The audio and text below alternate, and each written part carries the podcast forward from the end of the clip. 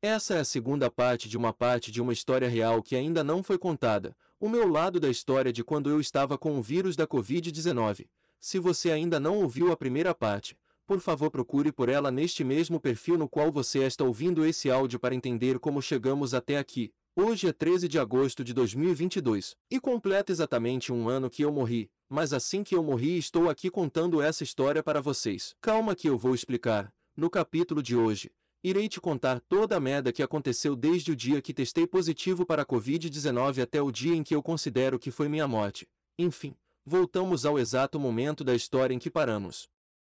Exatamente naquela noite do dia 5 de agosto de 2021, em pé naquele corredor lotado do hospital com o resultado positivo do teste em minhas mãos, completamente em silêncio, não acreditando que aquilo estava realmente acontecendo comigo, me questionando por que daquilo está acontecendo comigo, sendo que desde o dia que a Organização Mundial da Saúde declarou pandemia global do coronavírus eu me protegi da melhor forma possível, sempre seguindo fielmente todas as recomendações das autoridades, mas aquilo estava realmente acontecendo e o início do fim da minha vida da maneira que eu conhecia estava começando, por fora absolutamente em silêncio sem expressar nenhuma reação como todo bom capricorniano deve ser, mas por dentro a minha mente estava entrando em colapso.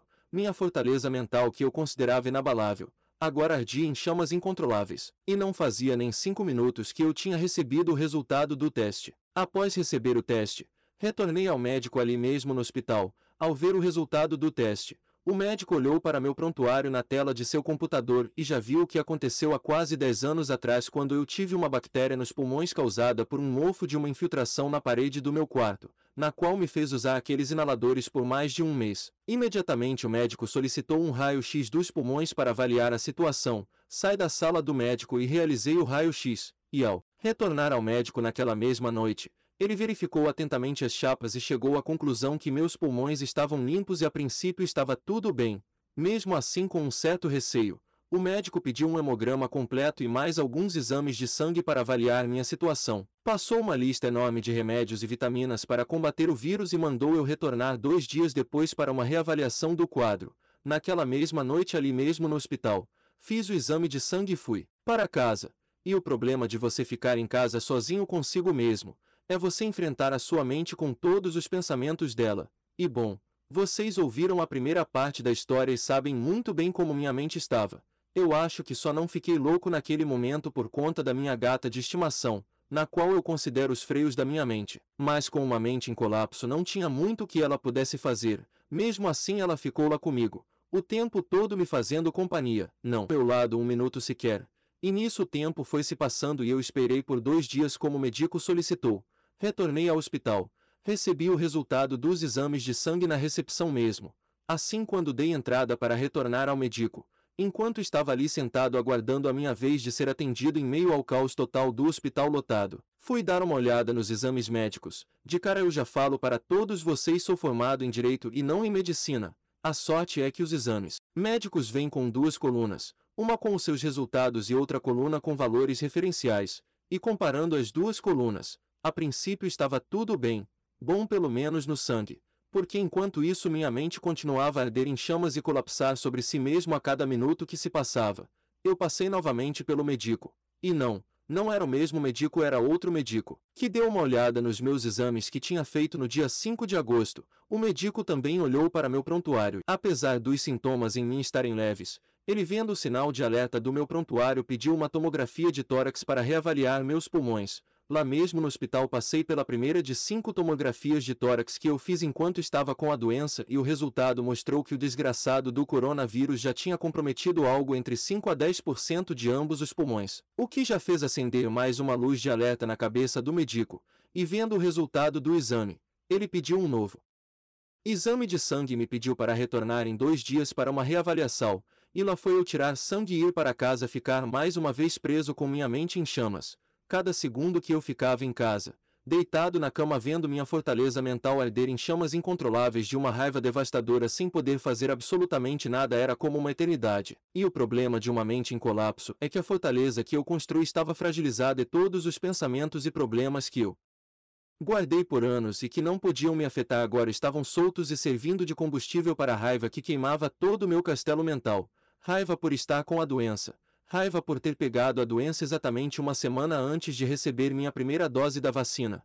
Isso fez com que eu tivesse que esperar mais ainda, pelo menos 30 dias após o início da doença. E a cada dois dias que se passava entre idas e vindas do hospital, o vírus ia sequestrando e destruindo cada vez mais partes do meu corpo até que chegou no dia 11 de agosto de 2021, onde as coisas começaram a ir definitivamente a ladeira abaixo. Nesse dia começou uma mega diarreira e não, eu não tenho vergonha de falar isso aqui, é a minha história e não há nada de se envergonhar nela. De cinco em cinco minutos eu estava no banheiro. O corredor da minha casa virou literalmente uma ponte aérea. Absolutamente nada parava em meu estômago. A frequência era tanta que eu simplesmente fiquei apenas enrolado na minha toalha, sem absolutamente nenhuma roupa no corpo. Nem todo floratil do mundo poderia resolver aquela situação que se arrastou durante todo o dia até ali por volta das seis da tarde, onde a diarreia finalmente acabou. Ainda bem que acabou porque eu não estava aguentando mais aquilo.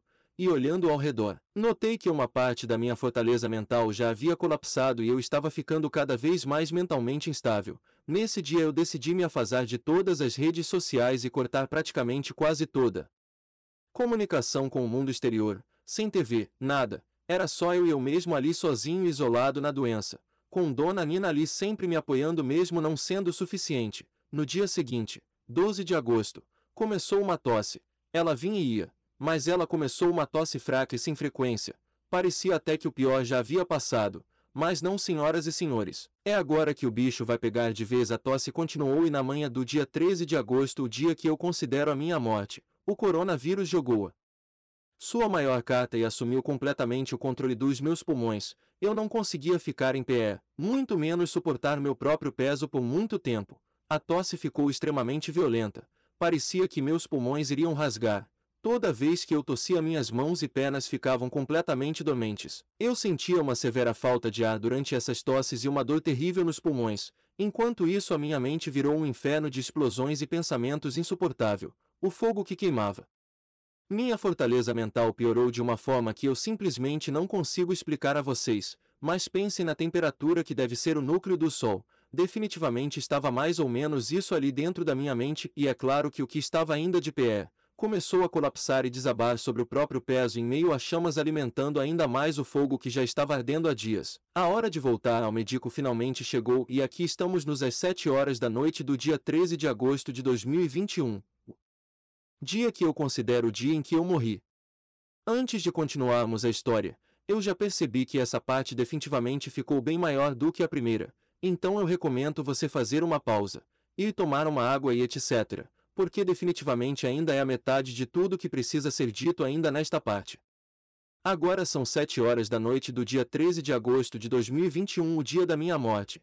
Eu cheguei no hospital e contei para as recepcionistas tudo o que estava acontecendo, confiando ali que elas colocariam uma certa prioridade para que eu pudesse ser atendido mais rápido. Mas vou dizer logo de cara, elas fizeram exatamente o oposto. Naquela noite elas passaram pelo menos 30 ou mais pessoas na minha frente e eu sei que eles passaram pessoas na minha frente porque eu vi pessoas que chegaram depois de mim serem atendidas primeiro, e indo embora sorrindo como se nada tivesse acontecendo, enquanto eu estava ali nas minhas últimas energias, mas ainda assim eu continuei ali sentado paciente esperando a minha vez de ser atendido. Em todas as vezes que eu fui no hospital era sempre no período da noite, o período considerado mais tranquilo já que na TV mostrava que durante o dia era dez vezes pior. E em todas as vezes que eu fui no hospital tinha um grupo de pessoas, acho que faziam parte de alguma igreja que levava comida ali para as pessoas que estavam aguardando atendimento. Naquele dia o cheiro daquela comida estava definitivamente ajudando o vírus a acabar comigo. Eu simplesmente não suportava o cheiro daquela comida. Eu levantei e fui até a recepção do hospital verificar quantos mais ainda estavam na minha frente e a atendente disse cerca de 15 pessoas. Nesse momento me deu um desânimo na vida no qual jamais tinha acontecido comigo. Sabe aquela sensação que um capitão tem ao ver seu navio afundando? Era exatamente como me sentia, e me sentindo abandonado à própria sorte, eu fui até um jardim na lateral do hospital para fugir daquele maltido cheiro da comida e me deitei um pouco em um banco de pedra que tinha ali, Ali do jardim eu conseguia ouvir o barulho dos monitores chamando as pessoas para o atendimento, e ali eu fiquei deitado esperando a minha vez. Uma leve brisa gelada balançava os meus cabelos enquanto eu olhava para a escuridão do céu com poucas estrelas. Era uma noite sem nuvem.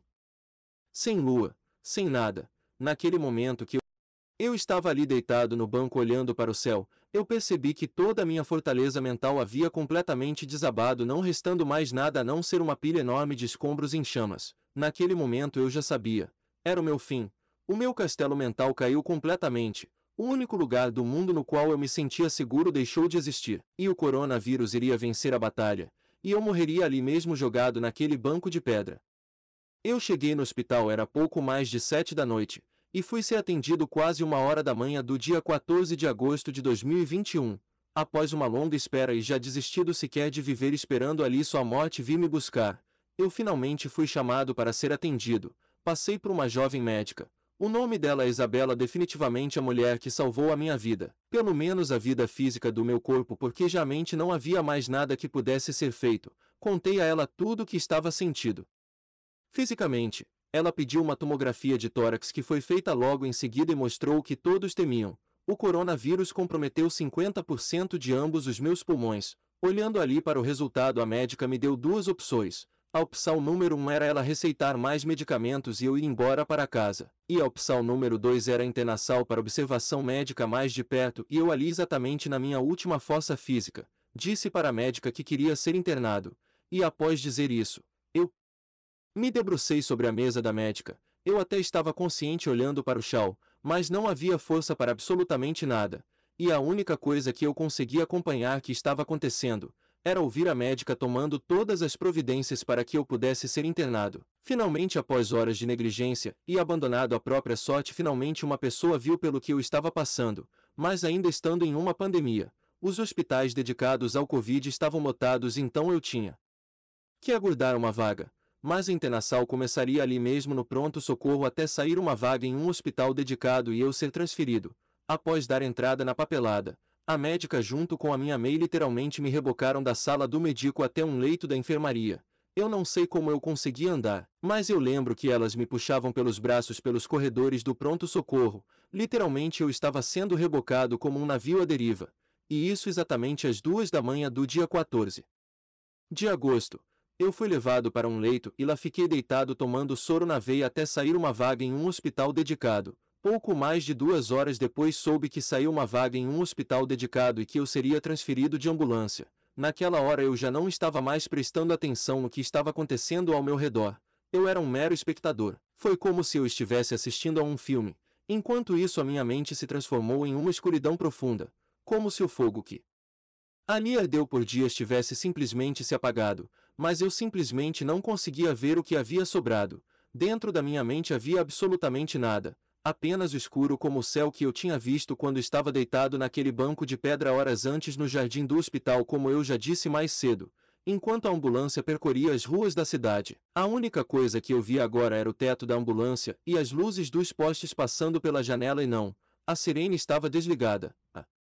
Final era madrugada, não havia necessidade de alarde nenhum, já que não havia ninguém na rua, mas o motorista da ambulância não parou em nenhum momento durante o trajeto sinal que furou todos os sinais vermelhos que haviam e mesmo diante da calmaria da madrugada, ainda havia uma certa urgência no translado. Quando eu cheguei no hospital sai da ambulância andando. Mais rapidamente já sentei em uma cadeira de rodas que já estava ali na entrada da emergência me esperando.